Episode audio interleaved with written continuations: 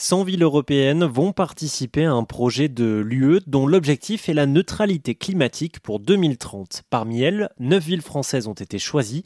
Ces villes doivent devenir des laboratoires d'expérimentation et d'innovation pour permettre à toutes les villes européennes d'atteindre cet objectif d'ici à 2050. Parmi elles, Dunkerque. J'ai demandé à Jean-François Montagne, vice-président de la métropole dunkerquoise, chargé de la transition et de la résilience, de nous expliquer ce qui allait être enclenché chez lui. Alors, le chantier qu'on a lancé déjà depuis 2014, euh, c'était euh, effectivement le chantier de la mobilité.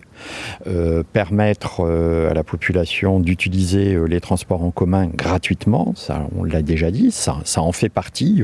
on le voit déjà, réduction du nombre de voitures au centre-ville et autour des entreprises mais euh, ce chantier sur la mobilité euh, continue. Les entreprises qui vont euh, s'installer sur la zone industrielle portuaire, notamment les deux gigafactories de batteries, n'auront pas de parking personnel.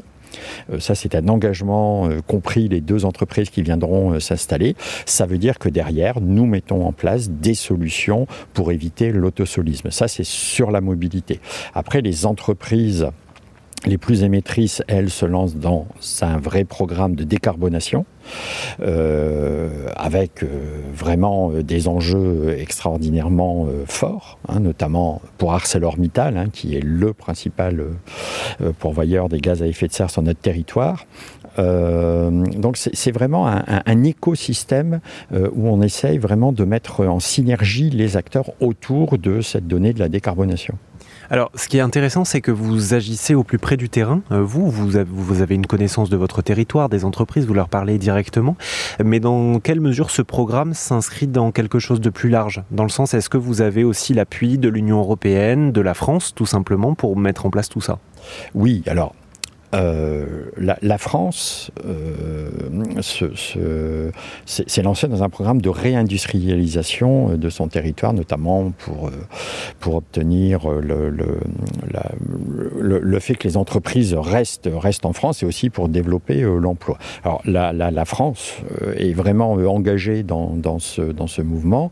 les entreprises étrangères qui viennent s'installer ont le soutien évidemment de, la France et notre territoire n'a pas été, euh, n'a pas été désigné euh, par hasard. Nous avons sur notre territoire euh, la force d'être un port et aussi d'avoir l'énergie disponible, avec une centrale nucléaire aussi, avec de l'éolien offshore.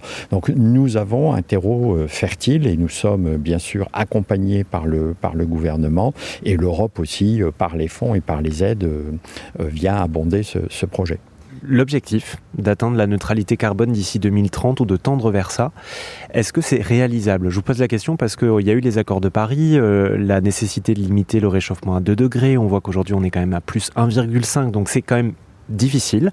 Est-ce que c'est un objectif tenable selon vous? Alors évidemment, c'est une la question que vous posez, c'est une, une vraie question.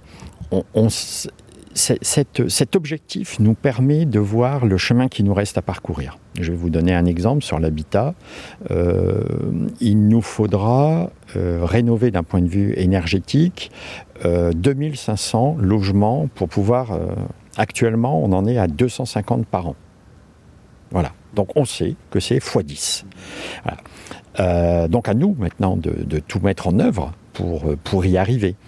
Euh, ça ne dépend pas que de la collectivité, ça dépend aussi des entreprises, ça dépend des, crédits, ça dépend aussi de la volonté de la population, mais avec la crise énergétique, euh, les demandes explosent. Maintenant, est-ce que nos entreprises euh, vont arriver à suivre? C'est tout l'enjeu du débat. Et pour en savoir plus sur le programme 100 villes européennes, zéro carbone 2030, ça se passe sur rzn.fr.